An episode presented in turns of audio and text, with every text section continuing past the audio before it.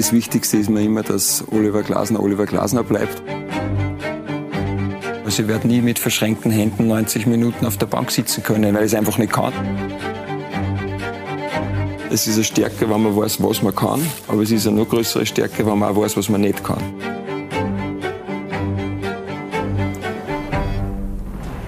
Sky Sport Austria am Montagabend mit einer weiteren Ausgabe von Talk und Tore exklusiv. Ich wünsche einen schönen Abend. Freue mich, dass Sie heute hier bei uns vorbeischauen. Ich begrüße Sie nochmals sehr herzlich bei Talk und Tore exklusiv. Das Motto ist wahrscheinlich bekannt. Ein Gast, eine gute Stunde, viele Themen, viele Fragen und noch mehr Antworten. Und heute mit einem Gast, der aktuell für viele zu den erfolgreichsten und spannendsten Fußballtrainern im deutschsprachigen Raum gehört. Ich freue mich sehr herzlich, dass er heute bei uns ist. Schönen Abend, Oliver Glasner. Ja, hallo, schönen Abend. Danke fürs Zeitnehmen. Ist ja nicht selbstverständlich. In Ihrer karg bemessenen und knapp bemessenen Freizeit, kurzer Heimatbesuch und dann schauen Sie gleich bei uns ein paar Stunden vorbei. Ja, freut mich auch wieder mal. Ich bin ja doch schon längere Zeit auch nicht mehr da gewesen im Studio und deswegen, wie die Anfrage gekommen ist vor ein paar Wochen und das terminlich dann möglich gewesen ist, habe ich gedacht, ja, schau wieder mal gern vorbei bei alten Freunden. Ja, freut uns auch natürlich und danke natürlich an Ihre Ehefrau, dass sie für ein paar Stunden für Sie uns zur Verfügung stellt. Sie sind alle zwei bis drei Wochen, glaube ich, in den letzten eineinhalb Jahren immer wieder nach Österreich gekommen, weil ja die Familie auch weiterhin in Österreich lebt. Ähm, können Sie da sofort abschalten und den Fußball beiseite legen und sind dann quasi im Familienmodus? Nein, das geht eigentlich nie ganz. Also es ist natürlich auch jetzt, äh, wenn ich da zu Hause bin, ein Telefonat mit einem Sportdirektor äh, ein Telefonat oder eine Mitteilung äh, vom Physio, weil ja auch jetzt, wo zwar ähm, offiziell frei ist, die verletzten Spieler trainieren, habe kurz vor der Sendung noch die Mitteilung bekommen, was die heute gemacht haben. Also man ist da permanent drinnen, aber trotzdem versuche ich dann äh, zu Hause auch die, die Zeit dann mit der Familie mir zu nehmen, mir zu schaffen. Ist auch so, die Kinder sind jetzt auch noch in, in der Schule oder im Homeschooling, auch das gehört noch erledigt. Und das bringen wir schon ganz gut hin. Ja, ist aber auch eine willkommene Abwechslung im Jahr. Ne? Ja, absolut, natürlich. Äh, äh, sonst, äh, wenn ich in, in, Wolfsburg bin, ist halt einfach nach dem Aufstehen ins Trainingscenter, den ganzen Tag dort. Natürlich viele, viele Themen und ja, am Abend dann wieder zurück in die Wohnung und schlafen und täglich grüßt das Murmeltier. Ja, das ist eben so, wenn man in der Fremde arbeitet. Sie sind seit eineinhalb Jahren in Wolfsburg Trainer. Ähm, wie sehr hat Sie dieser Job in der deutschen Bundesliga auch verändert? Wahrscheinlich äußerlich, es sind ein paar Falten mehr dazukommen. Ähm, ich denke und hoffe, dass mir so als, als Mensch eigentlich äh, gar nicht verändert hat. Natürlich waren es wahnsinnig viele Eindrücke, ganz, ganz äh, viele spannende Tage, sehr, sehr erfolgreiche Tage, dann auch mal wieder schwierigere Phasen, wie es halt im, im Fußball ist. Und äh, natürlich ganz extrem durch die Corona-Situation, die uns jetzt auch schon ein Jahr verfolgt. Aber ich denke, als, als Mensch ähm, bin ich der gleiche wie der, wie ich rausgegangen bin. Ja, und das läuft. In Wolfsburg, Sie haben es ja schon gesagt, es gab auch erfolgreiche Momente und vor allem erfolgreiche Momente gibt es jetzt. Ähm, können wir den Blick auf die Tabelle werfen. Ich nehme an, das machen Sie auch ganz gern. Platz 3 für den VfL. Man könnte sagen, die Champions League ist gut abgesichert im Moment. Acht Punkte Vorsprung auf Dortmund. Nach oben wird schwierig, oder? Kann man das so sagen?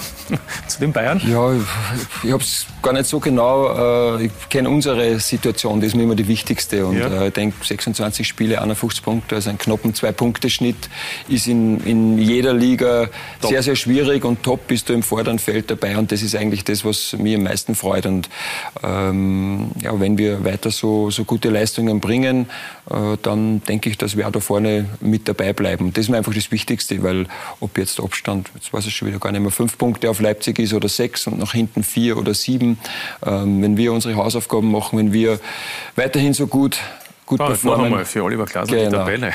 Der deutschen Bundesliga sechs Punkte ah, ja. ist der Rückstand. Aber man könnte auch sagen, äh, könnte schon vorbei sein für Sie und für, die, für den VfL. Ich meine, dann wären wir nämlich fix in der Champions League. Ja, natürlich würden wir das sehr gern mitnehmen. Also das war schon, äh, denke ich, für, für uns alle eine herausragende Leistung, die wir dann äh, gebracht hätten. Und, aber es gibt noch acht Spieltage und äh, da haben wir noch ein bisschen was zu tun.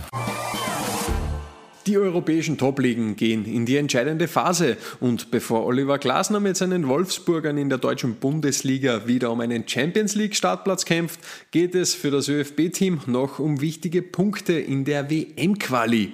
Und weil es immer für noch mehr Spannung sorgt, wenn man auf den Ausgang eines Spiels tippt, hat Casumo, der einfache und faire Sportwettenanbieter in Österreich, ein besonderes Angebot für dich.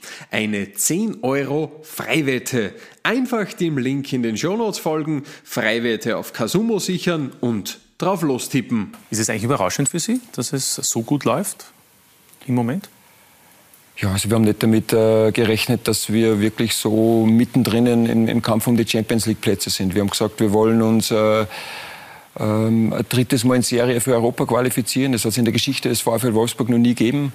Ähm, auch da muss man ein bisschen ausreden. Also es war Jetzt vier Jahre zurück hat der VfL zweimal in der Relegation noch gerade den Klassenerhalt geschafft, dann unter Bruno Labbadia, also das erste Mal für Europa qualifiziert, dann konnte man das bestätigen und haben gesagt, ja, wenn wir jetzt wirklich äh, ja, da wieder mitspielen und das schaffen, dann wäre das eben einzigartig in der Geschichte und äh, das war schon unser Ansinnen und äh, ja, dass wir jetzt so gut dabei sind, das ist doch ein bisschen überraschend. Ja. Obwohl das Budget gehört ja zu den Top 5 äh, des VfL. Also man könnte natürlich auch sagen, wenn es nur von den Finanzen her geht, muss ja die Erwartungshaltung auch eine höhere sein.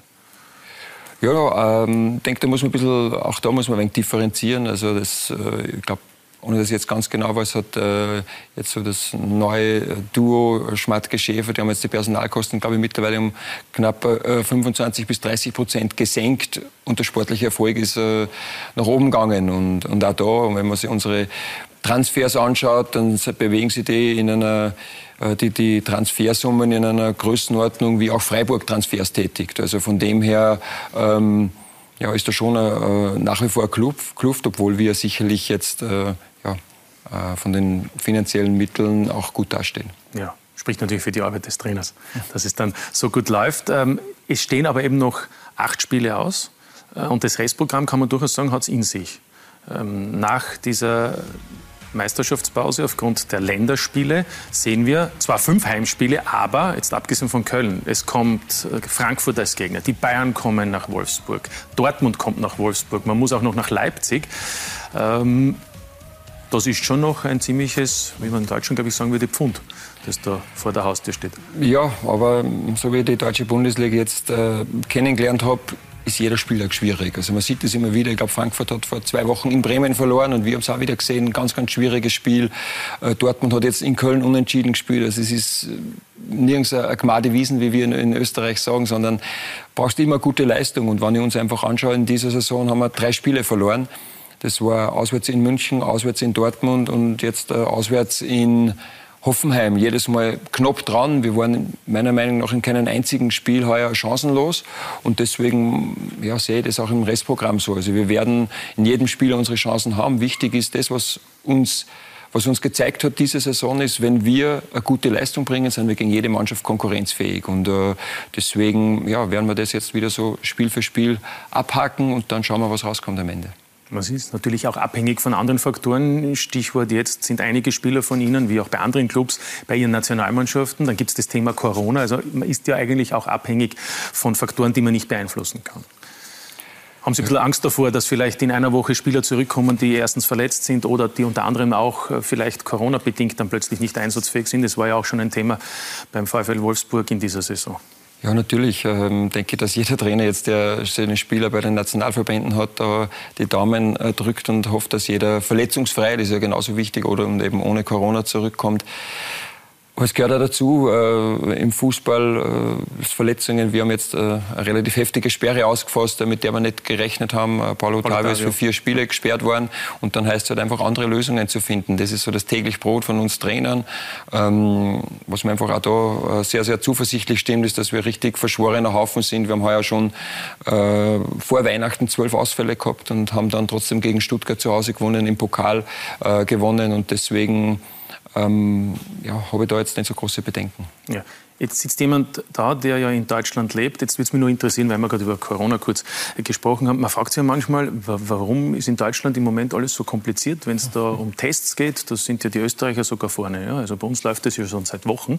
Und in Deutschland äh, ist das eigentlich erst im Entstehen. Spüren Sie das auch als zusätzliche Belastung im täglichen Umgang? Jetzt nicht als Belastung, aber ich denke, das ist so die, was wir in Österreich kennen, die deutsche Gründlichkeit, ähm, ja, wo wir einfach oft gesagt haben, ja, das zeichnet die, die Deutschen aus. Ich denke, dass das jetzt so manchmal ein bisschen dadurch äh, der, der Apparat ein bisschen träger in Schwung kommt. Äh, ja, äh, ich glaube, da in Österreich wird dann halt relativ schnell auch mal was entschieden. Gerade was die Testung angeht, da sind wir sicherlich auch führend europaweit. Ähm, wir im Fußball machen ja in Wahrheit ja seit mittlerweile, weiß jetzt nicht, ein Dreivierteljahr nichts anderes, dass wir uns eigentlich testen, um unseren Beruf ausüben zu können. Das, was jetzt in den Schulen passiert ist in Österreich, was jetzt bei den Friseuren ist, dass du halt dich testest, dass du hingehen kannst, ähm, ja, machen wir jetzt seit ein Dreivierteljahr. Und in Deutschland, jetzt was das, das allgemeine Leben angeht, ähm, dauert es etwas länger. Ich denke, dass sie da halt immer sehr, sehr gründlich sind und alles so Schritt für Schritt machen und dadurch dauert es immer ein bisschen länger. Haben Sie sich schon in die deutsche Gründlichkeit gewöhnt? Klar, wenn du, wenn du jeden Tag dort bist, äh, dann, äh, ja, dann gewöhnst du ja dran. Ja kann man auch mit einem Humor zum Teil nehmen. Oliver, Sie sind jetzt die zweite Saison in, in Wolfsburg, habe ich natürlich schon erwähnt, eineinhalb Jahre. Ähm, was hat sich für Sie im Laufe dieser eineinhalb Jahre auch verändert? Warum läuft es jetzt in der zweiten Saison, auch tabellarisch aktuell, besser als in der ersten? Ach, da glaube ich, sind mehrere Gründe. Das erste ist sicherlich, äh, dass äh, die Mannschaft, der Stamm der Mannschaft schon jetzt äh, länger zusammen ist, dass wir ja, uns auch punktuell immer wieder sehr, sehr gut ergänzt oder auch verstärkt haben. Und dann, was so anfänglich sehr, sehr bitter war, ähm, nämlich das Ausscheiden in der Europa League Quali gegen Athen, wo wir wirklich sehr enttäuscht waren und das wir uns auch einfach selber zuzuschreiben haben, weil wir dort äh, keine gute Leistung gebracht haben.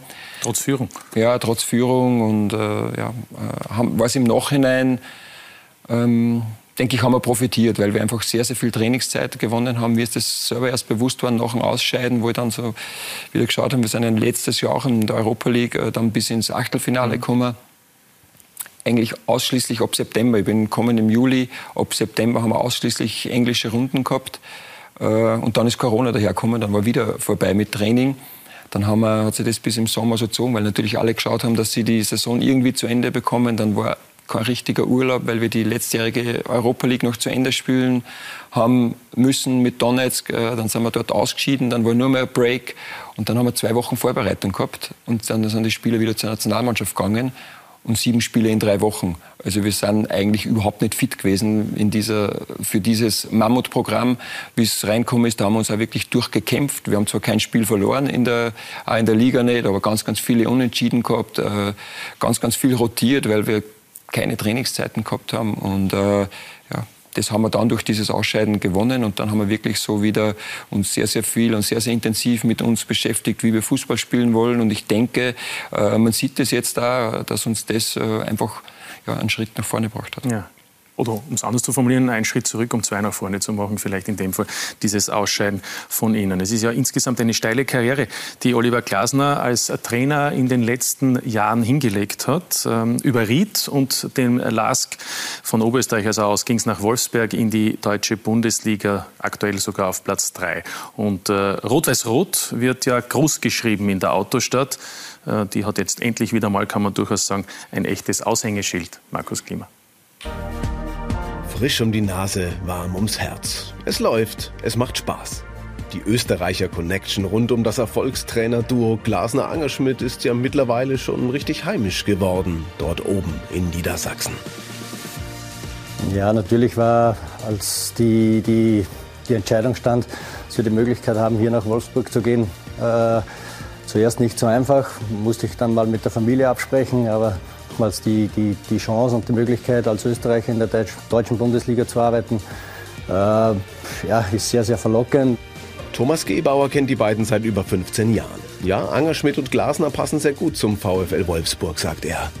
Sie kennen sich, sie verstehen sich blind, ähm, das passt da ganz gut. Ähm, ich glaube, die Mentalität von, von Michi Angerschmidt, ähm, die Lockerheit, auch mit dem Thomas Sage da dazu, das tut denen da in Deutschland, äh, glaube ich, ganz gut, dass da ein bisschen Spaß reinkommt.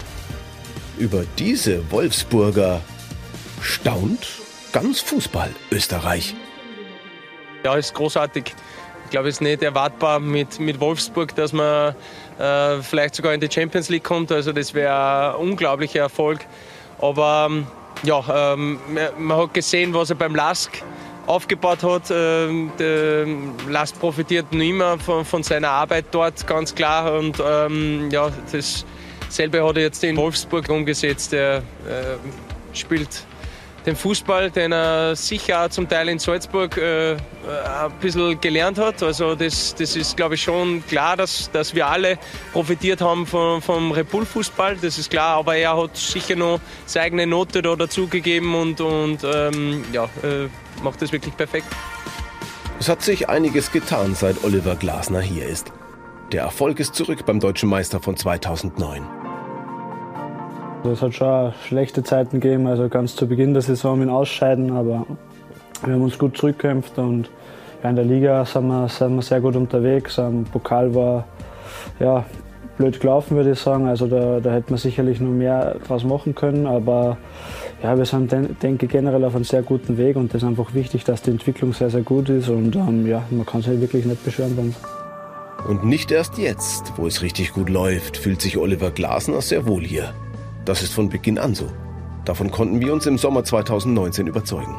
Wenn man hier wieder sitzt, äh, ähm, ja, dann kannst du einen schlechteren Job haben in deinem Leben wie Trainer beim VfL Wolfsburg in der deutschen Bundesliga und jetzt ein Interview mit Blick am See bei Sonnenschein führen. Also von dem her, ich kann das alles sehr, sehr gut einordnen. Ich schätze das auch alles äh, extrem. Oliver Glasners Art kommt an. Pavao Perwan reiht sich ein, wartet auf seine Chance. Einen Österreicher Bonus gibt's nicht. Leider nein. Aber um ehrlich zu sein, will ich den auch gar nicht haben. Ich will mir das verdienen, im Tor zu stehen. Und äh, wenn ich es mir nicht verdiene, äh, dann brauche ich auch keinen Österreicher-Bonus. Harmonie durch Erfolg oder vielleicht doch Erfolg durch Harmonie? Natürlich ist es schön, wenn ähm, das Trainerteam aus Österreich kommt, wie ich, weil dann einfach ähm, ja, manchmal der Schmäh läuft, wo einfach nicht alle alles verstehen. Sein Team ist auf Champions League-Kurs. Von Langeweile kann hier in Wolfsburg längst keine Rede mehr sein. Keine Langeweile mit Sicherheit in Wolfsburg, wobei tut man der Stadt nicht unrecht? Bietet ja mehr als nur dieses Auto und den Fußball. Also, man hat in Wolfsburg alles, was man für ein gutes Leben braucht. Äh, leider jetzt nicht, so wie aber überall. Also, aber da ist nicht Wolfsburg schuld, sondern Corona. Ähm, aber sonst äh, fehlt es dir an nichts. Ja, der Xaver Schlager hat den Schmäh angesprochen. Wie läuft der? Tatsächlich so, dass man dann der Rest ihn nicht so versteht? Naja, vor allem können wir dann wieder mal Dialekt sprechen. Wir sind ja mittlerweile schon äh, ganz viel im Hochdeutschen auch unterwegs und, äh, und auch der Xaver. Aber natürlich, wenn wir so untereinander reden, dann kommt das länger raus. Aber weil Sie das sagen, es fällt mir auf, dass bei Ihnen eigentlich da die Umstellung nicht so extrem war, wie zum Beispiel bei Marcel Sabitzer oder bei Martin Hinteregger, wenn man das jetzt einmal hört. Da, wenn man die vor drei Jahren in Österreich oder vor fünf Jahren gehört hat und jetzt, glaubt man im ersten Moment, das ist ein anderer Mensch. Das ist bei Ihnen nicht der Fall. Bewahren Sie da irgendwie ein bisschen das Österreichische auch noch immer? Ja, ich versuche es jetzt so, dass mir, dass mir jeder versteht, natürlich. Ähm, äh, aber dass es auch nicht komisch wirkt. Also, ja, wenn wir jetzt so ganz nach der Schrift reden, dann fallen mir wahrscheinlich das eine oder andere Wort nicht ein. Aber das bringen wir ganz gut hin und jetzt ist auch da, also wir sind ja Multikulti auch beim, beim VfL Wolfsburg, wie jeder ähm, Fußballclub, jetzt nicht nur bei den Spielern, natürlich ganz viele Nationen, auch im, im Betreuerteam, jetzt ein Schweizer Athletiktrainer, ähm, ja, der versteht mich sogar mehr im Dialekt und ich haben wie umgekehrt, also von dem her ähm, ja, funktioniert das alles gut.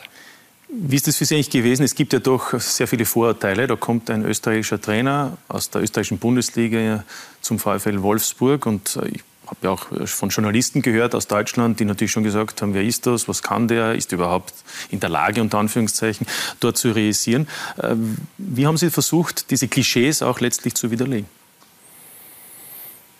Eigentlich gar nicht. Ich mache mir über, über Klischees, über, über das äh, eigentlich keine Gedanken, weil äh, klar, wenn wir die, die Ösis wahrscheinlich so hinter vorgehaltener Hand, das, das Gesicht sagt das eh selten wer. Also von dem her, ach, war das für mich überhaupt kein Thema, sondern im, im Fußball ist äh, eigentlich relativ simpel. Es ist, äh, wenn du gewinnst, dann ist super und wenn du verlierst, dann ist völlig egal, woher du kommst und ob die alle kennen.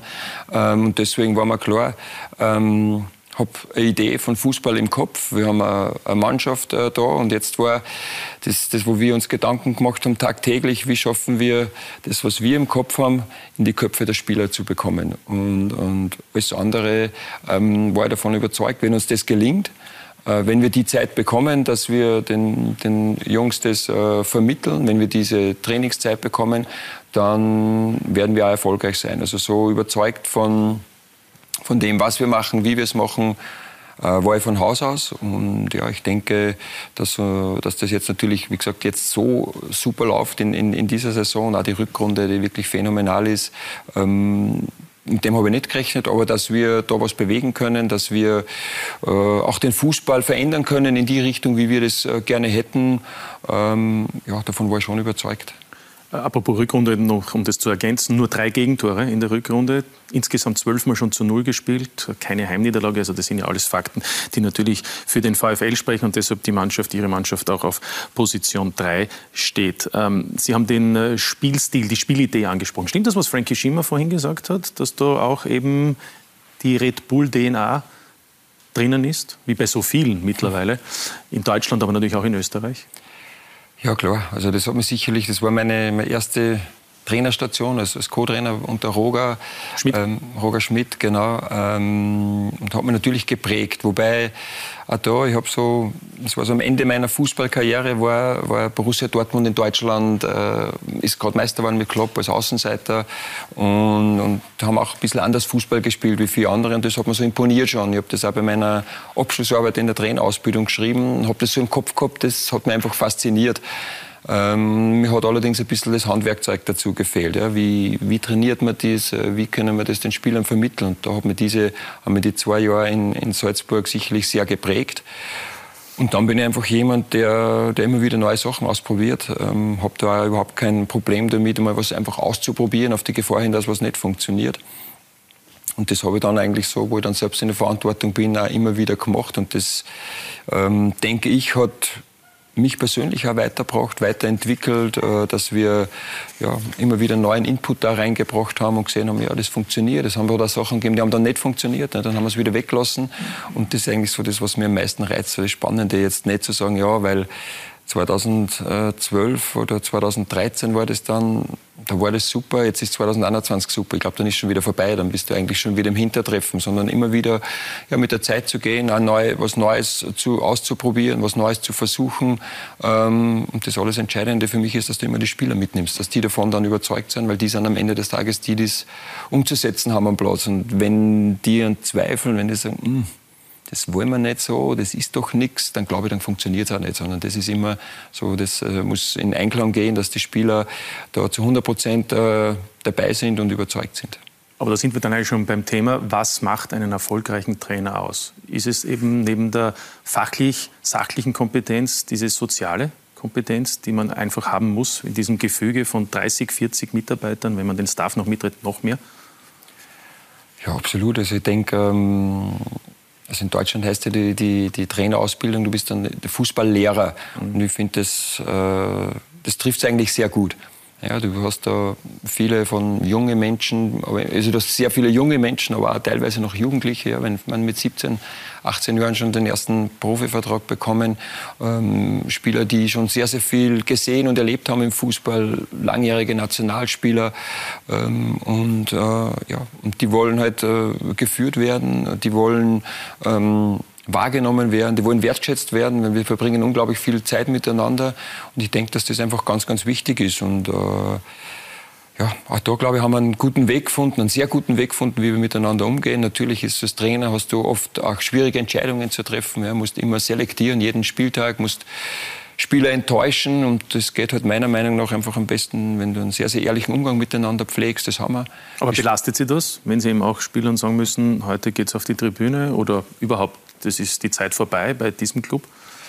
Ja klar, das ist keine, keine leichte Entscheidung, weil man weiß, dass äh, da verletzt man vielleicht auch jemanden. Ja, der, der versucht, gibt die ganze Woche sein Bestes aber es reicht dann vielleicht nicht für, für die Startelf, für den Kader. Der hat, hat alles versucht, aber es reicht nicht. Ja. Das weiß ich. Jetzt muss ich jemanden enttäuschen und das macht man, wenn man wen gern hat und ich habe alle meine Spieler, meine Mitarbeiter sehr, sehr gern, dann macht man das nicht gern oder ich halt nicht. Ja. Das ist so wie die eigenen Kinder, man enttäuscht sie nicht gern. Ja. Und da ist gleich, aber es muss halt so sein, weil es, habe ich auch schon öfter gesagt, das geht leider nicht. Ja. Und wenn das nicht du bist, dann muss das du sein. Und, ähm, kann, und versprich halt jedem, dass ich das, meine Entscheidungen ausschließlich aufgrund äh, ihrer Leistung treffe, ja, wo ich mir denke, das ist das Beste für die Mannschaft und nicht, äh, ob jetzt jemand schon lange im Club ist oder kurz im Club ist, ob jemand noch fünf Jahre Vertrag hat oder nur ein halbes Jahr Vertrag hat.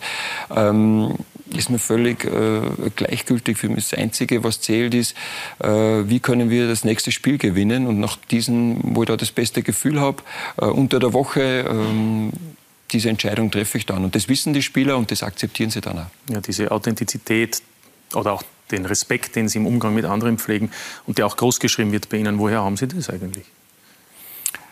Ach ja, ich denke mal, ein gewisser äh, sozialer Umgang ist mir einfach auch in die Wiege gelegt worden, aber ich habe dann schon auch in meiner aktiven Karriere als Spieler über ganz, ganz viele Jahre äh, auch mit jemandem zusammengearbeitet. Kennt man ja also Werner mit Werner Zöchling, der mit Peter Stöger ähm, äh, zusammenarbeitet. Und ja, da ist einfach, das war schon nur in den 90er Jahren, wo wir uns kennengelernt haben. Und mittlerweile ist eine Freundschaft entstanden und wird telefonieren eigentlich ja wöchentlich, wo wir uns über die Themen austauschen. Und äh, dann kriege ich oft einen, einen, sehr freundschaftlichen Rat von auch. Und äh, ja, manchmal sage ich, ich weiß nicht. Und, und wie gesagt, so unterhalten wir uns halt über gewisse Situationen, aber ähm, ja, für mich ist einfach ganz, ganz wichtig, äh, dass das einfach die Spieler und, und das erwarte ich auch im Umkehr von den Spielern, dass die einfach ehrlich zu mir sind. Und ich habe überhaupt kein Problem, wenn ein Spieler an mir was nicht passt, ja, dann ist das nicht so, dass der dann sonst kommen muss und, und der Trainer steht da oben und muss dann aufschauen, sondern nein, wir sind so äh, eine Ebene, wir haben das gleiche Ziel, wir wollen erfolgreich sein und wenn ihm was nicht passt, dann erwartet er, dass er zu mir kommt und sagt, du Trainer, mit dem und dem bin ich aber nicht einverstanden und dann kann er meine Beweggründe sagen und dann ist das wieder erledigt, bevor er dann irgendwo hintenrum äh, für schlechte Stimmung sorgt. Ja. Wir kennen uns schon lange, Ihre ganze Karriere durfte ich ja auch äh, mitverfolgen in meiner Eigenschaft als, als Kommentator und Moderator und natürlich auch Ihre Trainerkarriere. Und allen, mit denen ich auch im Laufe der Jahre gesprochen habe, gerade nachdem Sie dann in Ried und in Linz Trainer waren, haben gesagt, dass Sie besonders viel Zeit äh, eigentlich äh, in Anspruch nehmen und auch äh, Zeit investieren in den Austausch und in den Umgang mit Spielern. Ähm, das muss ja eigentlich einerseits, sagt man, notwendig sein, gerade auch international, bei einem internationalen Club wie Wolfsburg, weil sie ja, glaube ich, 17 Legionäre haben aus neun verschiedenen Nationen. Ähm, was erwarten Sie sich dadurch, beziehungsweise was glauben Sie, ist für Sie dadurch leichter möglich in der Trainingsarbeit, letztlich auch dadurch der Erfolg leichter möglich? Mir fällt es leicht, weil das ist ja nicht nur was, äh, ich mache das nicht damit es äh, für den Spieler dann immer passt. Und ich mag das gern. Also ich glaube, das ist so die Grundvoraussetzung, wenn du Trainer bist oder ja, wenn du, äh, ich mag ja gern wissen, was geht in, in, in meinen Spielern, in meinen Mitarbeitern vor. Ja? Weil, und, und jetzt, äh, ich weiß, das sind dann immer die, die Fußballprofis und, und es sind das ganz normale Menschen, ja, die äh, genauso Sorgen haben, wenn das Kind einmal krank ist und dann haben sie schlecht geschlafen, ja, dann, und ich habe drei Kinder und ich weiß auch, dann bist du vielleicht am nächsten Tag einmal nicht so gut drauf, äh, weil du wenig äh, die Augen zugemacht hast. Und, äh, und das will ich ja wissen, weil, ja, und, und, so tauschen wir uns halt aus und das ist einfach so oft auch eine Gefühlssache. Das ist nicht jedes Mal äh, ein stundenlanges Vier-Augen-Gespräch. Ja. Manchmal ist es halt nur am Platz, äh, wenn wir irgendwo zum Dringer gängen und dann dann frage ich mal nach wegen irgendwas. Und, und das ist so, weil also mich interessiert ja, Mich interessiert, was geht in den Spielern vor, was geht in den Menschen vor. Und äh, ja, ich glaube, dass das den Spielern dann auch, auch, gut tut, weil genau das, ja, sie wirken, ich bin dem Trainer, ich bin dem Trainerteam wichtig. Ja, der kümmert sich um mich, der, der will was wissen. Ich glaube, so uns allen, wenn du irgendwo in deinen Beruf gehst und dein, dein Chef hat ein Jahr kein Wort zu dir gesagt, dann ist das komisch dann denkt man sich, puh, weißt du eigentlich, dass ich da bin? Und äh, das äh, Gefühl, denke ich, will niemand und deswegen äh, ja, sind wir da eigentlich immer wieder äh, im Austausch. Ja, noch dazu, wo sie nicht nur unterschiedliche Charaktere sind, sondern wo es ja vor allem auch immer unterschiedliche Kulturen gibt, gerade in einer so internationalen Sportart wie im Fußball. Ja, ist auch sehr, sehr spannend. Das ist einfach, äh, ja, da, man, man, lernt selber so viel, äh, auch wenn man, wenn man sich unterhält, einfach ja, über ja, Beispiel ein Spieler, wo, wo halt dann ja, gesagt, kommt jetzt, wie schaut's aus, ist frei, kommen deine Eltern her? Und dann ja, nein, meine Eltern sind getrennt, ich bin bei meiner Mutter aufgewachsen. Es ist einfach spannend, interessiert mich äh, und dann, dann quatschen wir halt über diese Situation. Und äh, ja, und ich denke, das macht so dann dieses, dieses, dieser wie gesagt, wir sind, ich bin eigentlich fast täglich Minimum zehn Stunden bei unserem Trainingsgelände, oft nur länger. Und das macht es dann aus. Ja, wenn ich da gern hinkomme, wenn man über die Leute was weiß, mit denen man zusammenarbeitet, dann ja, ist das für mich ist das einfach wichtig. Also für mich ist es nicht kommen, Dienst erledigen, Gehaltscheck abholen, nach Hause gehen. Das ist für mich nicht äh, das, was, mir, was, was den Trainerjob ausmacht oder was überhaupt einen Job ausmacht. Offensichtlich. Manchmal können Sie auch ins Gegenteil sich verkehren. Diese Offenheit, diese Ehrlichkeit, die Sie jetzt auch sehr äh, ausführlich geschildert haben, oft nämlich dann auch, wenn die Medien vielleicht ins Spiel kommen, die dann auch Aussagen von Ihnen vielleicht als Kritik an einer anderen Person äh, bewerten. Sie wissen schon, worauf ich hinaus will. Geschäftsführer Sport in Wolfsburg. Jörg Schmatke, wo es eben darum gegangen ist, wie die Transfersituation ist. Ähm, ähm, finden Sie das unangenehm, ungerecht oder sagen Sie sich, das ist irgendwie auch ein Teil des Jobs? Ich habe da in der, in der Einspielung äh, vor der Sendung so ein altes Zitat von mir, wo ich gesagt habe, Oliver Glasner wird Oliver Glasner bleiben. Und, ähm, und ich glaube, von mir kriegt man immer Ehrlichkeit. Und, und, äh, und so will ich auch bleiben. Und äh, ja, Vielleicht habe ich manchmal, ähm, gibt auch in meiner noch längeren Karriere zurück, auch als Spieler, ähm, einmal was gesagt, was, äh, ja, was dann im Nachhinein ein paar Probleme mit sich gebracht hat. Aber ich habe immer sagen können, es war ehrlich. Und, und so will ich auch bleiben. Und äh, das halte ich dann schon aus, wenn es einmal ein bisschen unruhiger wird. Wie gesagt, wie mich persönlich. Ich bin in, in keine sozialen Medien aktiv, von dem her kriege ich sowieso 80 Prozent schon mal nicht mit, was äh, da abgeht. Ist auch gut so. Ähm, ich sage dann meine Kids immer zu Hause, wenn es einmal ein bisschen unruhiger wird, lässt es nicht viel, weil ich glaube, dass das äh, ähm, ja, einen sehr, sehr schlechten Einfluss haben kann. Und äh, ja, alles andere werde ich das sagen, was ich mir denke. Und äh, soll es dann einmal Probleme geben, dann werde ich die ausbaden. Ja, in dieser Causa gab es ja dann auch den Meinungsaustausch, auch öffentlich gab es ja die ein oder andere Aussage. Wir haben einen gefragt, der ja beide kennt, also sowohl Sie als auch Jörg Schmatke, nämlich der Vizepräsident des LASK, Jürgen Werner, und der meint dazu. Das ist so, dass man, glaube ich, auch in der Position, ich, ich, kann auch mit Jörg Schmatke recht gut, äh, in der Position natürlich oft unterschiedlicher Meinung ist. Ja? Und äh, äh, der, der eine denkt am Verein, der, der eine denkt an die aktuelle Mannschaft. Äh, aber ich glaube, die haben das professionell hingekriegt und, und ich kann nur sagen, wenn man dort am dritten Platz steht, können sie nicht alles falsch gemacht haben. Wenn der sagt, ich hätte mir einen Stürmer gewünscht, der einen Tiefgang hat, dann wird das schon als Kritik am Schmatke und der muss morgen gehen. Äh, aber ich glaube auch, auch, das ist legitim, dass man sich was wünscht als Trainer, aber der Verein muss natürlich nicht alles erfüllen. Ja. Da spricht dann schon mehr der Vizepräsident, gell? ja, wir haben natürlich auch, wir haben vier Jahre beim LASK zusammengearbeitet und, und Jürgen war ja vorher mein, mein Berater. Berater. wie ich Spieler war. Und ja, wir waren auch nicht immer einer Meinung. Also wir haben uns da auch aber am Ende haben wir immer das gemacht, beide mit vollster Überzeugung. Was wir damals gehabt haben, ist das Beste für den Lask. Und auch jetzt, das ist genau das Gleiche. Also Jörg Schmatke, Marcel Schäfer und Oliver Glasner machen alles, was sie denken, dass das Beste für den VfL Wolfsburg ist. Ich denke, das ist das Allerwichtigste. Und äh, ja, das machen wir so. Was machst so stehen? Apropos, wie geht's Jörg Schmatke? Ist er an Corona erkrankt? Ja, den Umständen entsprechend. Also äh, wünsche es äh, keinem, äh, dass er irgendwie krank ist und, und natürlich auch nicht Corona, aber ähm, es geht ihm den Umständen, es ist soweit okay. Wer hat Sie eigentlich geformt? Sie haben kurz schon einmal erzählt, also ich meine jetzt natürlich, was den Trainerberuf betrifft. Äh, Sie haben Roger Schmidt angesprochen. Wer noch? Jeder glaube ich. Also ich bin immer schon jemand gewesen, der sehr viele Gedanken gemacht hat, sehr, sehr viel reflektiert hat. War in meiner aktiven Zeit gerade oft gar nicht so gut, weil wenn man so viel nachdenkt, äh, manchmal ist es besser, man denkt nicht über alles nach, aber es hat mich, Klaus Reutinger war der, der mich äh, zu Ried geholt hat, der mir die Chance gegeben hat, Fußballprofi zu werden, ähm, der super großartiger Trainer war, der ein toller Pädagoge war. Dann Heinz Hochhauser gehabt, der meiner Meinung nach den Fußball immer total auf den Punkt gebracht hat. Also werde nie vergessen. Und das war 99, wo er das erste Mal Trainer war. Und hat immer zu uns schon gesagt, äh, du kannst nur nach vorne verteidigen. Ja, heute spricht jeder vom Vorwärtsverteidigen, aber das war vor über 20 Jahren. Und, und da hat er einfach so sehr, sehr plakativ das äh, am Punkt gebracht und, und das haben wir auch richtig gut umsetzen können. Paul Gludowatz am Ende meiner Karriere, der so, so für mich so diese, diese Gelassenheit ausgestrahlt hat, der die Spieler und auch mich, ich war da ähm, dann Kapitän, total mit einbezogen hat in, in, in Entscheidungen äh, und, und äh, auch das. Also, und da wird immer überall so für mich was mitgenommen, ähm, wo ich mir gedacht habe, ja, das ist gut. Also da jetzt wieder zu sagen, okay, der hat mich auch mal gefragt, wie siehst du das? Ja, also, und ich war aber mhm. nur Spieler und das weiß ich, was mir das für, für, für Selbstwertgefühl ergeben hat, ja, um wichtig zu sein. Und das ist zum Beispiel was, jetzt, wenn ich mich mit den Spielern austausche und das hier einmal frage, dann weiß ich, wie fühlen sie sich dabei.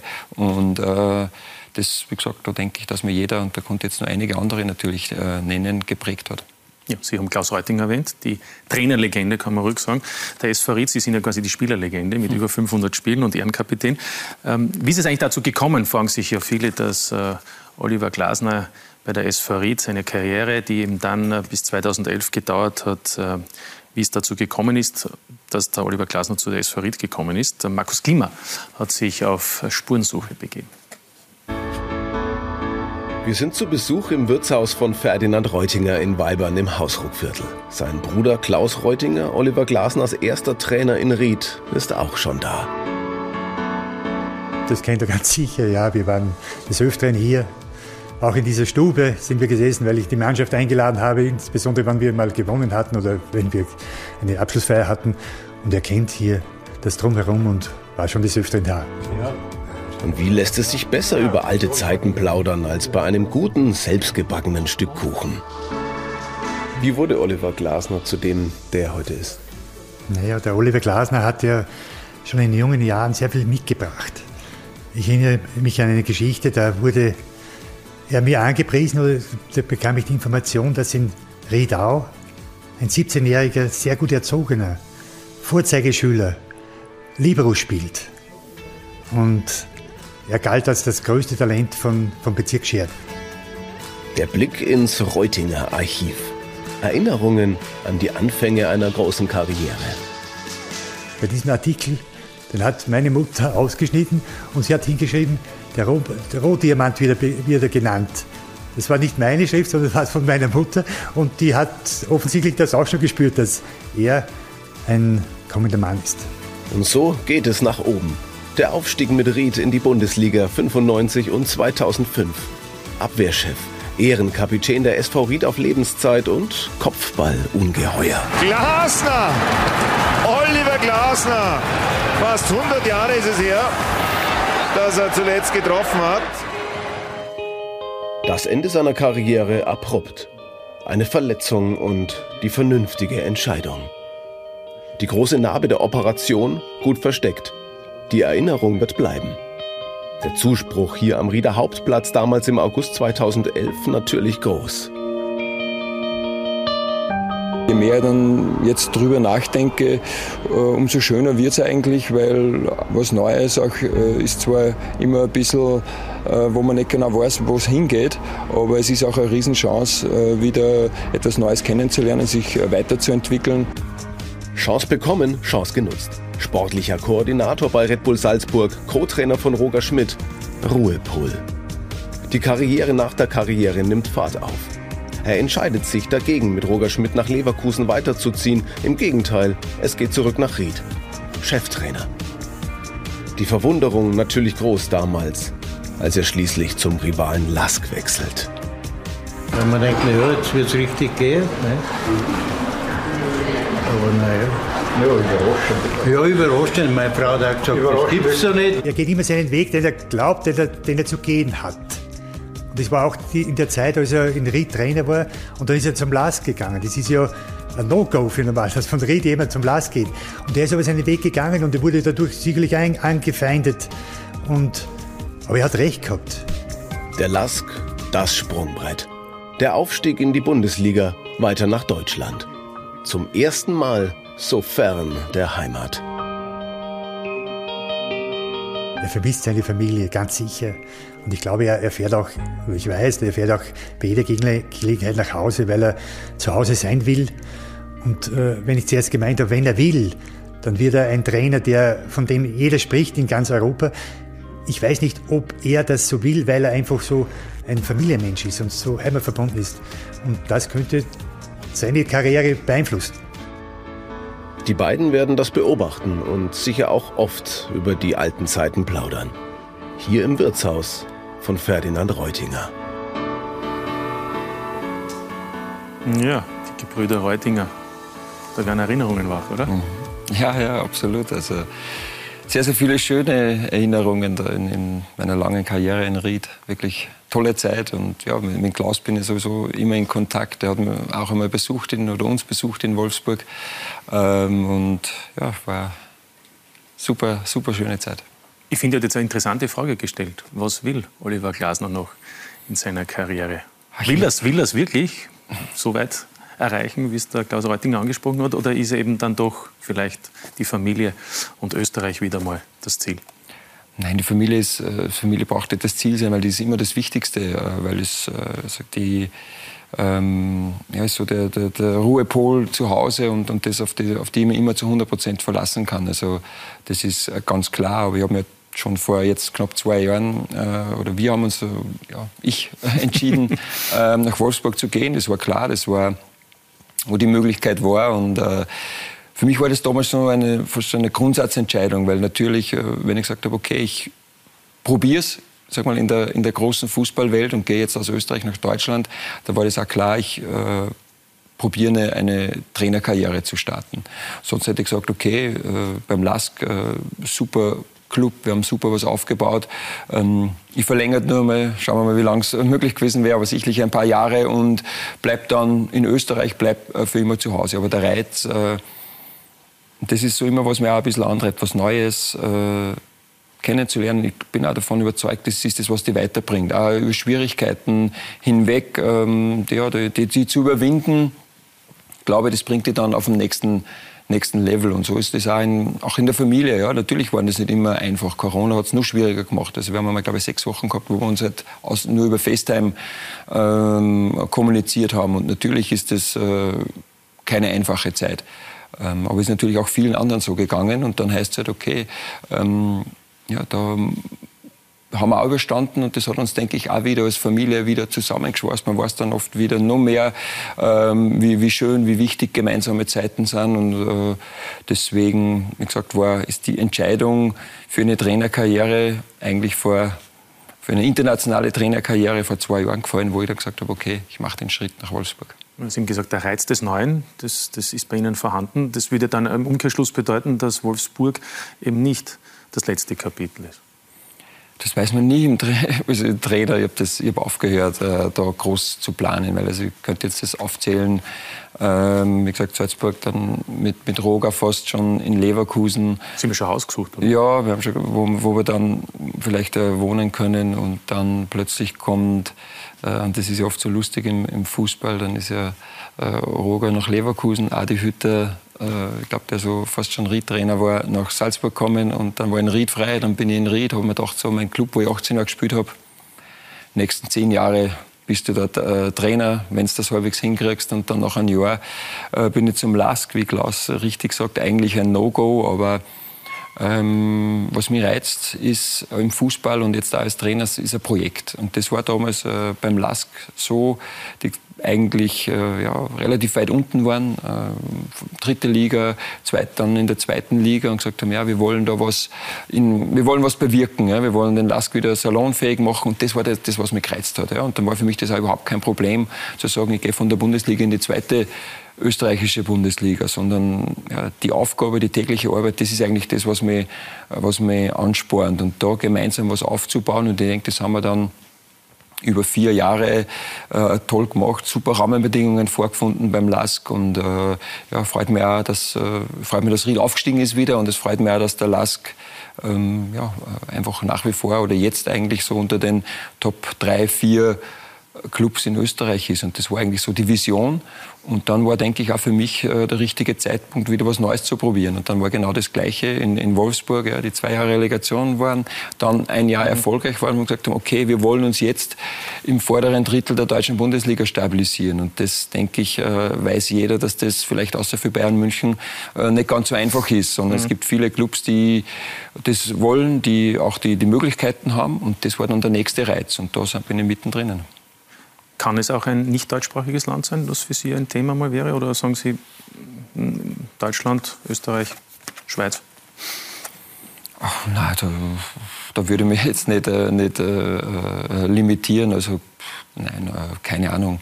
Wie gesagt, es muss dann passen, es muss, äh, ähm, ja, es muss ein Projekt sein, es muss eine Vision da sein, es muss sagen, okay, da wollen wir was entwickeln. Also was für mich so nicht ist, okay, komm jetzt äh, drei Monate, rette uns und dann, mhm. ich denke, das ist auch das, was man so, wenn man meine Trainerkarriere verfolgt, sieht, dass ich jemand bin, der der gemeinsam mit, äh, mit einem Club, mit Spielern, mit, äh, mit einem Betreuerteam was aufbauen kann, was entwickeln kann. Das ist eigentlich so auch für mich die, die Genugtuung oder die, die, was mich freut ist, wenn ich sehe, das, was wir mit den Jungs besprechen, was wir mit den Spielern trainieren, was wir äh, mit dem, was wir uns beschäftigen, das sieht man dann am Platz. Ja, und dann können wir auch mal verlieren. Ja, weil das ist Fußball, das kann immer passieren.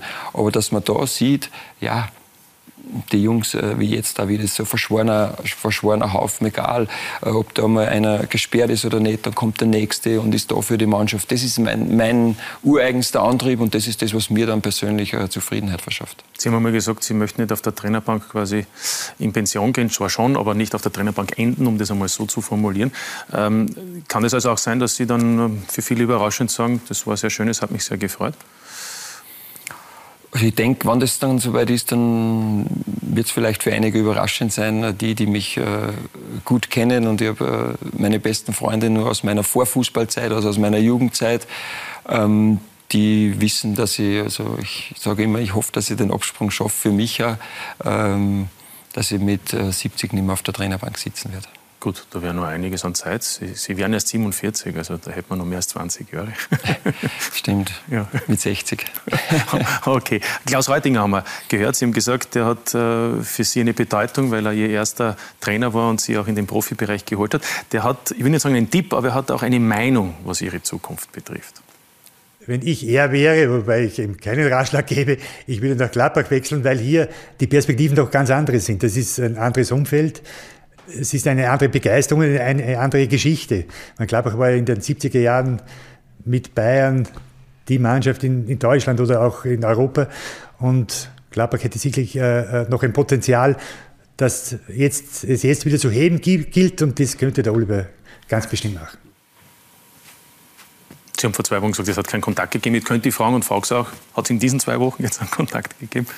Ach da, wird, jetzt bin ich wieder dort. Es wird ja. dann oft sehr, sehr schnell, sehr, sehr viel äh, geschrieben. Ich habe dann heute mitgekriegt, dass Gladbach, glaube ich, schon einen neuen Trainer hat. Ja, aber das, das relativiert sich angeblich jetzt auch wieder im Laufe ja. des Tages. Also ich glaube, da muss man vorsichtig aber sein. Aber wir haben nach wie vor keinen Kontakt gehabt. Ja. Gut, dann hätte man das vielleicht besprochen. Es ist ja auch in Wolfsburg schön, das haben wir bis jetzt noch nicht besprochen. Sie haben außerdem noch Vertrag äh, bis nächsten Sommer. Ähm, das Thema Ausstiegsklausel haben Sie, glaube ich, auch schon gesagt, die gibt es, ne? oder habe ich das falsch verstanden? Also, nein, das ist das Gleiche. Wir reden auch nicht über, über Ihren Vertrag da bei, bei Sky. Also von dem her, das äh, haben wir ausgemacht. Wir, wir geben keine Vertragsinhalte preis und ich denke, das ist auch gut so. Obwohl es im Kicker gestanden ist, im, im, Fachmagazin. Also irgendwer muss es preisgegeben haben, nicht? Nein, es ist vermutet worden. Okay. Also es ist noch von keiner Seite bestätigt worden und ich denke, das ist auch in Ordnung so. Ich weiß jetzt nicht, wie viele Trainer, wie viele Spieler das äh, gibt äh, in, in, Deutschland, wenn da jetzt von jedem alle Vertragsinhalte preisgegeben werden, dann kennen sie die Leute gar nicht mehr aus. Dann ist es so ein bisschen wie bei den Corona-Verordnungen, die so äh, wöchentlich daher äh, kommen. Also von dem her denke ich, ist ganz gut, wenn das äh, zwischen den Parteien bleibt, die das ausmachen. Soll auch so stehen bleiben. Aber wie gesagt, Wolfsburg, äh, Sie haben noch Vertrag. Man ist im Moment auf Champions League-Kurs. Ist ja dann auch keine schlechte Adresse. Wie, wie sehr wird Sie es reizen, auch tatsächlich dann im Herbst eben mit dieser Mannschaft in der Champions League-Gruppenphase zu spielen? Weil mit dem LASK haben Sie es ja dann nicht in Angriff genommen, die Qualifikation. Nein, ist, auch hier ist, äh, habe das auch gesagt, ähm, mir super, macht die Arbeit richtig viel Spaß. Ähm, wenn ich in die Arbeit komme, mit den Spielern, mit, mit, meinen, mit den Betreuern. Ähm, ja, wir sind da zusammengewachsen und, und äh, wir wollen jetzt die Saison. Und ich glaube, das ist wichtig für mich als Trainer und genauso für die Spieler. Ja, es gibt vielleicht auch Spieler, ich weiß gar nicht so genau, äh, ob die irgendwelche Klauseln in den Verträgen haben, aber auch da ist so, ja, äh, wo man dann, ja, der ist dort äh, ein Thema, der ist dort ein Thema. Und genauso denke ich, wie wichtig, und ich sage es zumindest auch immer unsere Spieler, beschäftigt euch nicht, was im, im August ist, sondern äh, jetzt beschäftigen wir uns damit, was der nächste Spieltag ist. Und das ist der erste FC Köln. Und wir brauchen auch noch nicht dann auf das Spiel in Frankfurt und dann kommt noch, weiß ich nicht, Dortmund und wer auch immer oder Bayern dann noch, sondern im Hier und Jetzt äh, leben. Wir wollen heuer diese Saison, die wir bisher wirklich grandios bestreiten, die wollen wir einfach noch äh, auf dem Level zu Ende bringen dann äh, hoffen wir alle, dass es einmal ein bisschen einen Urlaub gibt äh, für den viele Nationalspieler, die zur Europameisterschaft gehen oder dann vielleicht sogar welche zur Olympia gibt es den eh nicht. Und dann schauen wir, was die neue Saison bringt. Und um jetzt nochmal die Frage zu wiederholen, also die Champions League hat schon einen Reiz, oder? Oder hätte schon den Reiz, ne? Ja, natürlich, ähm, aber wir sind noch nicht drinnen. Na, ist klar, aber, aber für Sie dann auf alle Fälle wäre die Möglichkeit gegeben, wenn man schaffen sollte, also im Herbst das auch zu machen. Ne? Ja, wenn man Trainer ist äh, und man will nicht Champions League spielen, dann hat man was falsch gemacht. Wahrscheinlich. Oder man hat noch was Besseres. Jedenfalls die Champions League ist natürlich auch ein Thema dann in der kommenden Saison. Ja, alle Spiele der Champions League hier bei uns auf Sky Sport Austria für die nächsten drei Jahre. Insofern, Oliver Glasner, werden Sie dann immer im Bild äh, bei uns, bei den Gruppenspielen der Champions League. Ähm, zwei Dinge noch, vielleicht die auch im Rahmen des vorherigen Beitrags auch angesprochen wurden und wo Sie schon gesagt haben, Red Bull und es gibt Trainer, die sich geformt haben, Heinz Hochhauser unter anderem auch und Klaus Reuting und Paul Kludowatz. Was ist eigentlich mit Ralf Rangnick? Inwieweit hat der Sie beeinflusst? Weil das war gerade die Phase, wo eigentlich das gesamte Projekt, so wie Red Bull jetzt aufgestellt ist, hat mit ihm begonnen und Sie waren in diesen Monaten und Wochen eigentlich ganz frisch dort bei den Salzburgern. Inwieweit ist sein Einfluss bei Ihnen und wie war die Zusammenarbeit? Ja, also ich denke, dass, ähm, wenn ich jetzt sage, ich war bei Roger Assistent, war natürlich, weil Roger war Cheftrainer, Roger Schmidt, und ich war sein, sein Co-Trainer, aber auch die, die Philosophie, die Red Bull heute noch äh, prägt, ähm, denke ich, ist mit Ralf Rangnick äh, nach Salzburg damals und Leipzig gekommen oder in den Red Bull-Konzern äh, gekommen. Und äh, Roger und, und auch ich, wir haben halt das dann mit den Spielern äh, umgesetzt. Also Roger ist da sicherlich auch genauso mitgeformt worden, denke ich, wie, wie ich. Und das war für mich ja sehr, sehr lehrreiche Zeit. Und, und äh, ja, Ralf Rangnick hat natürlich unglaublich großes äh, Fußballfachwissen und, und was mir einfach auch ja, beeindruckt hat, also Wobei wir uns mittlerweile alle, wir, wir Trainer, äh, wir sind irgendwie so alle so, so Fußball-Nerds, würde ich uns schon bezeichnen, und Ralf Rangnick auch. Also unglaublich besessen, akribisch, fleißig. Äh, ähm, also das ist kein, kein weiß ich nicht, äh, äh, acht Stunden Job, sondern ja, das ist Leidenschaft. Berufung.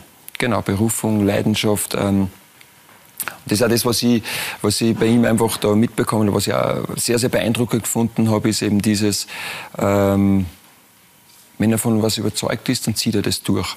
Das hat mich auch geprägt. Ja. Das ist so für mich auch äh, ähm, und dann gibt es natürlich, wenn du Sachen veränderst, wenn du was Neues bringst, dann ist es nicht so, dass jeder da steht und sagt, juhu, ähm, das, was er die letzten zehn Jahre gemacht hat, jetzt erzählt man der, das ist ein Blödsinn. Ähm, äh, und jetzt darf ich was Neues probieren, sondern da gibt es natürlich auch Zweifel und dann gibt es welche, ja, warum müssen wir das jetzt so machen? Äh, es war vorher auch nicht so schlecht. Ähm, aber auch das für mich jetzt, äh, wenn ich von was überzeugt bin, das dann durchzuziehen und auch gegen vielleicht einmal Widerstände durchzuziehen. Und da ist Ralf Rangnick, äh, denke ich, ähm, äh, ja, habe ich auch von ihm sehr, sehr viel mitgenommen. Er ist im Moment stark im Gespräch. Ähm, weniger jetzt bei Schalke, dafür wieder mehr vielleicht in der deutschen Nationalmannschaft. Wäre das einer? Als Nachfolger für Jogi Löw, Ihrer Meinung nach? Ja, ich habe mich, hab mich rausgeholt, äh, anderen Instanzen Empfehlungen abzugeben. Ich denke, äh, steht mir nicht zu, jetzt äh, irgendwelche Teamche, Team, Nationaltrainer für Deutschland ins Gespräch zu bringen. Ralf Rangnick ist im Gespräch, er hat äh, sehr, sehr viele Erfolge äh, aufzuweisen und, und, ich denke, er muss das für sich entscheiden, wenn er sagt, ähm, ja, ich sehe das jetzt für mich als meinen richtigen Schritt an dann, denke ich, hat er bringt alle Voraussetzungen mit. Äh, aber es gibt viele andere, äh, die das auch mitbringen. Genau. Obwohl es ein Unterschied ist, ob man Clubtrainer ist oder Teamchef eines äh, Nationalteams. Ähm, wäre das überhaupt für Sie auch etwas, ein Thema für die Zukunft, wo Sie sagen, das ist doch eine andere Art des Trainers Seins, weil es ist ja nicht entwickeln, sondern es ist ja eigentlich nur auf dem Punkt für ein paar Tage die Mannschaft mhm. ins Spiel zu coachen. Also jetzt momentan nicht, weil wenn ich mir jetzt, jetzt ist ja gerade der Lehrgang und wenn ich mir natürlich denke, du hast die Spieler zehn Tage, die ja eigentlich müde anreisen, weil sie am Wochenende alle gespielt haben, hoffentlich gespielt haben. Äh, und dann hast du drei Spiele in diesen zehn Tagen, dann gibt es eigentlich kein Training. Ähm, sondern dann gibt es eben nur schauen, dass die, die Spieler äh, körperlich und geistig frisch sind, um dann äh, ihre Be oder eine gute Leistung am Platz zu bringen, dass dann halbwegs eine Harmonie am, am Platz entsteht. Und äh, ich denke, das ist so die, die wichtigste Aufgabe. Auf der anderen Seite sehe ich schon so, wenn ist es für einen Trainer in, in deinem Heimatland vielleicht sogar oder am besten in deinem Heimatland ist sicherlich so, dass vom, vom Gefühl her für mich jetzt der größte Job, den du haben kannst. Ja, wenn du deine Nation vertrittst im Fußball, vielleicht bei einer, wie es jetzt bei der Europameisterschaft ist oder bei einer Weltmeisterschaft, dann ist es jetzt so vom vom Gefühl her für mich jetzt, wo ich sage, das ist wahrscheinlich das Größte, das du als Trainer erreichen kannst. Aber weniger in der Tagesarbeit, sondern einfach zu sagen, okay, ich stehe jetzt so im Fußball an der Spitze von Österreich nämlich. Ja, und wir repräsentieren jetzt unser Land. Dann weißt du, zu Hause sitzen hoffentlich äh, acht Millionen, äh, drücken dir die Daumen. Das sind bald neun sogar schon. Ja, ja. ja bald neun. ähm, und äh, das ist sicherlich äh, für jeden, der das hat, eine absolute Auszeichnung. Apropos Österreich, äh, wie intensiv verfolgen Sie eigentlich die österreichische Bundesliga? Sie sind ja ein Kind der österreichischen Bundesliga. Ja, nicht mehr ganz so intensiv, aber natürlich halt, wenn es die, es ist ja unter der Woche immer wieder Champions League, Europa League, dann ist Freitagabend deutsche Bundesliga, Samstag sagen wir, spielen wir selber, dann ist Sonntag auch noch deutsche Bundesliga. Oft spielt dann schon unser nächster Gegner, den mir natürlich dann äh, anschaue äh, über, die, über das gesamte Spiel. Und ja, wenn ich dann nur immer in die österreichische Bundesliga rein schmeißt, dann, dann wird es ein bisschen viel. Aber ich, ich versuche, äh, oder ich schaue natürlich die Clubs, äh, mit denen ich verbunden, verbunden bin, äh, Ried, Lask, Salzburg, die verfolge ich etwas mehr. Und wo Sie jetzt äh, fast zwei Jahre hautnah die deutsche Bundesliga äh, auch mitverfolgen und mitgestalten in Ihrer Funktion als Trainer von Wolfsburg, wie würden Sie die Qualität, den Vergleich einordnen zwischen Deutschland und Österreich? Es ähm, gibt ja viele, die sagen, da ist ein Riesenunterschied. Manche sagen jetzt, während Corona sieht man, weil auch in Deutschland keine Zuseher sind, dass das Ganze doch viel, viel näher, viel angeglichener ist. Also ich denke, dass der österreichische Fußball überhaupt in den letzten Jahren sicherlich einen, einen, Schub nach vorne gemacht hat. Man braucht sich dann immer nur die internationalen Auftritte anschauen. Und es ist jetzt, dann hat es einmal Zeit gegeben, wo wo eigentlich nur Salzburg international aufzeigt hat. Und jetzt ist es aber schon, dass äh, Rapid äh, die Rolle gespielt haben. Der Lask natürlich äh, letztes Jahr ähm, äh, in Gruppenphase gewonnen, ja, mit, ich mit Sporting Lissabon, genau. Äh, mit PSV Eindhoven in der Gruppe. Äh, danach auch noch gegen Alkmaar überstanden das K.O.-Duell und erst gegen Manchester United ausgeschieden. Also jetzt, da sieht man, dass wirklich sehr, sehr gute Arbeit geleistet wird in Österreich. Und trotzdem denke ich, was die deutsche Bundesliga nur ein bisschen so ähm, was der Unterschied ist oder der größte ist, diese Ausgeglichenheit in der Liga. Also wenn wir ein Spiel mit 95 Prozent bestreiten, dann werden wir verlieren. Und äh, ich glaube, dass in Österreich, äh, ja, wenn der Lask so, das habe ich schon auch verfolgt, mit, vielleicht einmal mit 95 Prozent spielt, dann gewinnen es trotzdem 2-0. Und das, also diese, diese Ausgeglichenheit äh, der Mannschaften, das ist sicherlich ein, ein, großer Unterschied und klar ist, und das muss man schon auch sagen, ähm, das auch für uns jetzt die beiden Mannschaften, die vor uns stehen in der Tabelle, das sind der aktuelle Champions League-Sieger und der, Champions League-Halbfinalist vom letzten Jahr. Also es sind schon absolute Top-Mannschaften ähm, des europäischen, des Weltfußballs in der Liga und äh, das ist dann sicherlich nochmal ein, ein Level, den es halt in Österreich nicht gibt und äh, das ist aber auch völlig okay so. Ja, weil Sie die internationalen Erfolge ansprechen, können wir auch nur kurz den Blick machen auf die aktuelle UEFA Fünfjahreswertung. Österreich liegt auf Platz 10 und daran wird sich auch Gott sei Dank nichts mehr ändern, weil äh, die Länder, die dahinter liegen, wie etwa Schottland oder Ukraine, keine Teams wie eben auch Österreich noch im Einsatz hat, weder in der Champions noch in der Europa League. Das heißt, dass der Meister des nächsten Jahres, also 2022, dann fix erstmals in der Gruppenphase der Champions League steht. Das war zwar schon einmal in Salzburg der Fall, aber da nur deshalb, weil der Champions League-Sieger aufgerückt ist, mhm. als Elfter Österreich aufgerückt ist. Und wie gesagt, das steht also jetzt schon vorzeitig fest. Und da sieht man eben dann auch die Qualität unter Anführungszeichen, die Österreich gezeigt hat. Wie sehen Sie den Modus, äh, den sie ja noch ein Jahr miterlebt hat, dass es in Österreich einen Grunddurchgang gibt, danach wird geteilt, Finaldurchgang mit Meister- und Qualifikationsgruppe, Punkteteilung auch noch. Gibt es ja nicht so oft in hm. Europa. Nein, aber es macht dann das ab jetzt wieder spannender. Also jetzt weiß ich schon natürlich. Aber ist es auch fair? Das ist immer die Frage. Ne? Ja, ja. Das ist dann, äh, aber man hat sich entschieden die, für diesen Modus und äh, ist dann ja, ich auch, äh, bin so ein großer Fan von amerikanischen Sportarten und, äh, und da ist ja auch im, im, im, Fußball, da kannst du einen Grunddurchgang gewonnen haben, dann gehst du in die Playoffs und bist raus. Ist das fair?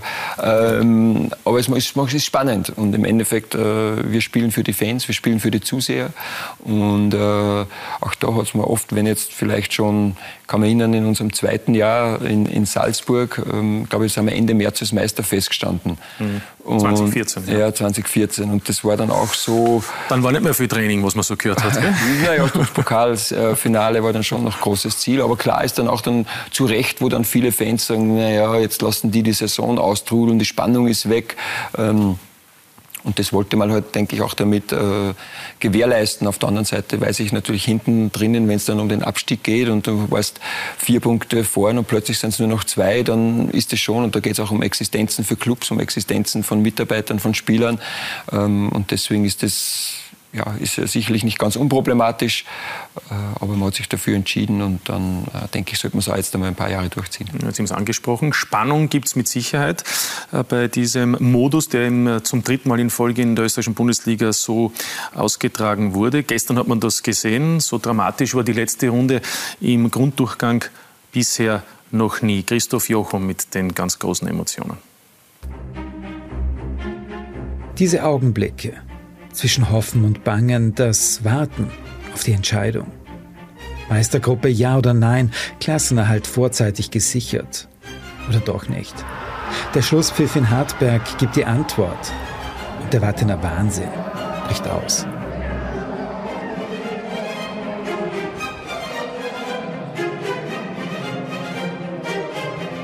Was ist denn jetzt los? Oh mein Gott, jetzt geht's auf einfach. Alles. Ja. Was die WSG Tirol in dieser Saison erreicht hat, unfassbar. Im Juli eigentlich abgestiegen und jetzt Teil der Meistergruppe. Sensationell. Wir sind jetzt einfach überglücklich, dass wir das geschafft haben. Nach, nach dem, äh, vor einem Jahr sind wir alle noch weinend in der Kabine gesessen. Heute werden wir ein paar Kästen wahrscheinlich äh, aufbrauchen, hoffentlich. Und dann werden wir Gas geben. Apropos, weinend in der Kabine. Hartberg kann einem leid tun. Wenige Sekunden trennen die Steirer von den Top 6. Aber dann trifft Kofi Schulz in der 94. Minute zum Ausgleich für St. Pölten. Einmal vielleicht noch aufpassen. Bei einem ruhenden Ball, der ist gefährlich! Tor! Kofi Schulz mit dem Ausgleichstor für die St. Pöltener! In der 94. Spielminute ist das der Knockout Hartberger. Die Meistergruppe dahin. Platz 7 fühlt sich ein bisschen an wie ein vierter Platz bei Olympia. Ja, es ist äh, Fußball ist oft extrem bitter. Es gibt wunderschöne Momente. Wir hatten letztes Jahr in, in, Pasching, äh, in, ja, in Pasching einen Moment gegen Lask, wo du hoch verlierst und du bist trotzdem im, in der Meistergruppe gewesen. Es war ein unglaublich schöner Moment. Äh, und dann gibt es halt solche Momente wie diesen heute, der weniger schön ist. Und das gehört halt alles zusammen und macht das Spiel unglaublich schön und unglaublich interessant. Interessant wird die Qualifikationsgruppe. Zum Beispiel gemeinsam mit dieser schon wieder schwächelnden Austria oder auch dem Aufsteiger, Ried. Diese glücklos agierende Mannschaft mit ihrem Trainer, der keines seiner ersten zehn Spiele mit den Oberösterreichern gewinnen kann. Es ist frustrierend. Die komplette Saison. Der gestrige Abend in Alltag. Jetzt fahren wir fünf Stunden nach Heim und fühlt sich extrem beschissen an. Der WRC rettet sich auf Platz 5 in die Meistergruppe. Dort, wo sich die Frage stellt, wer kann Salzburg auch gefährden? Die Roten Bullen zuletzt wieder souverän. Für die Konkurrenz wird es ganz schwierig, sollte Salzburg nicht überraschend nachlassen. Wir müssen ganz bereit, ganz, ganz, ganz bereit sein für, so, für uh, viele Kämpfe und wichtiges Spiel kommt April und, und Mai. Der Lask auf Platz 3. Trotz Punkteteilung schon fünf Punkte hinter dem Serienmeister, der Abstand möglicherweise zu groß. Die Linzer spielen gut, aber eben nicht außergewöhnlich. Wir geben natürlich nicht auf und so. Wir versuchen dann gut in die Meisterrunde zu starten und dann wird man eh sehen, wo die Reise hingeht. Aber dass wir jetzt natürlich äh, nicht ganz äh, vorn dabei sind, das ist ähm, bitter. Aber ich sage, ähm, ähm, ja, Salzburg war einfach effizienter und, und cleverer und darum sind sie da äh, jetzt mit einem Abstand äh, an der Spitze. Die Vorfreude auf die kommenden zehn Runden ist jedenfalls groß. Die Emotionen von gestern, ein Vorgeschmack auf das, was da noch kommt. Es war so spannend, unglaublich, bis in die letzte Minute. Ganz, ganz schön, ganz, ganz spannend. Das ist Fußball. Fußball pur, super. Es sind die unerwarteten Geschichten, die der Fußball schreibt. Diese kleinen Wunder, die dieses Spiel so besonders machen. Köstlich. Ja, und so sieht die Meistergruppe aus, weil es so spannend war. Hoffentlich dann auch im Finaldurchgang. Salzburg also jetzt nach der Punkteteilung vier Zähler vor Rapid und fünf vor dem LASK. Wird das Titelrennen dann noch spannend? Denke, das macht der Modus jetzt. Spielen ja alle nur zweimal gegeneinander und das heißt, äh, jede Mannschaft hat es uns selbst in der Hand. Äh, klar, Salzburg äh, ist immer der Favorit und werden auch, so wie es jetzt aussieht, ihrer Favoritenrolle gerecht. Aber ich denke, dass mit Rapid und mit Lask auch nur zu rechnen ist. Wie bewerten Sie eigentlich den Lask, viele sagen ja, es ist ja noch immer ihre Mannschaft, gerade was das Personal betrifft, großteils und auch vom Spielstil, wobei etwas mehr Ballbesitzphasen hat man in den letzten Wochen auch schon gesehen im Vergleich jetzt zur Zeit, als Sie noch beim Lask waren.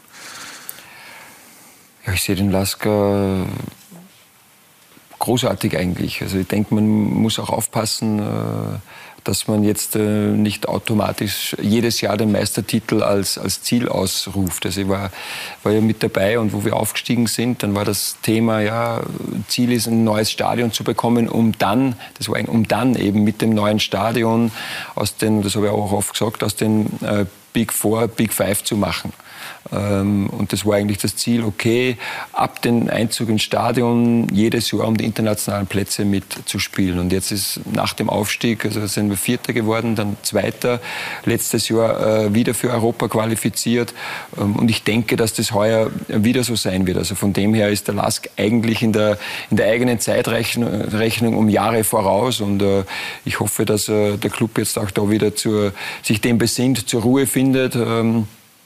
Und äh, ja, es freut mich, dass äh, die Spieler, es sind auch jetzt viele bei der Nationalmannschaft, äh, die, ja, die eigentlich mit uns in der zweiten Liga, Reini Ranftl, den haben wir geholt, äh, der war mit uns in der zweiten Liga und jetzt äh, spielt er für die österreichische Nationalmannschaft, also um nur einen zu nennen, Gernot Trauner, äh, der nächste, Alex Schlager, also da deswegen wirklich... Wiesinger. Ja, Wiesinger, super Entwicklung genommen, die Burschen. Ich äh, muss fast ein bisschen schmunzeln, weil Sie Big Four gesagt haben, zur Zeit, als Sie beim Last Trainer waren, da war die Austria damals noch dabei. Das hat sich mittlerweile auch wieder alles komplett verändert. So schnelllebig ist der Fußball. Und bekommen Sie beim Lask auch die, die Nebengeräusche mit? Ich sage nur Corona-Training im Vorjahr, dann jetzt rund um das Stadionprojekt. Ähm, manche sagen, das wirft auch ein bisschen ein, ein negatives Licht auf den Club, der ja sportlich so vieles richtig gemacht hat in den letzten Jahren.